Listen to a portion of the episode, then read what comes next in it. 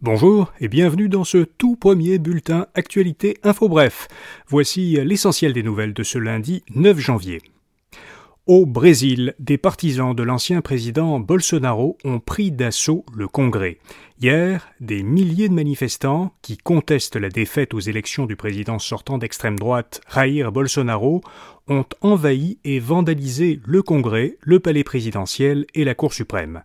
Le nouveau président, Lula, a condamné cette prise d'assaut et ordonné le déploiement des forces de sécurité fédérales à Brasilia, la capitale, jusqu'à la fin du mois.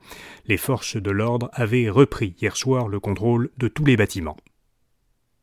La Russie dit qu'elle a tué 600 soldats ukrainiens, mais rien ne le prouve.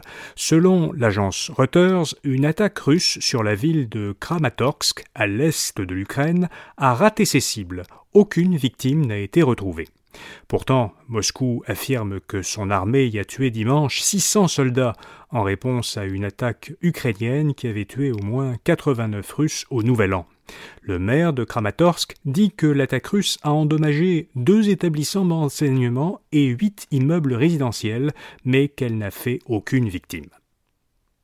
À Washington, le républicain Kevin McCarthy a finalement été élu président de la Chambre des représentants, mais il lui a fallu 15 tours de vote pour qu'il obtienne son élection.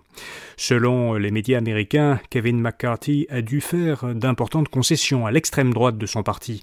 En particulier, il suffirait désormais d'un seul élu pour demander une motion qui contesterait sa présidence de la Chambre, ce qui pourrait rendre sa position très fragile. Ottawa veut renforcer les règles qui protègent les passagers aériens.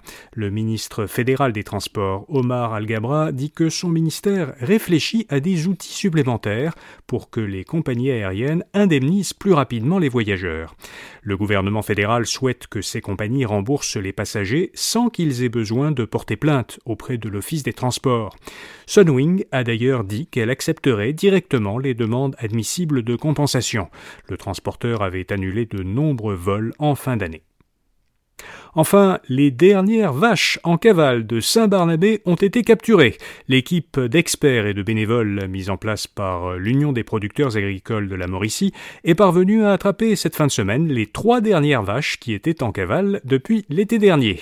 Elles ont rejoint à Saint-Barnabé leur ferme et la quinzaine de bovins déjà capturés.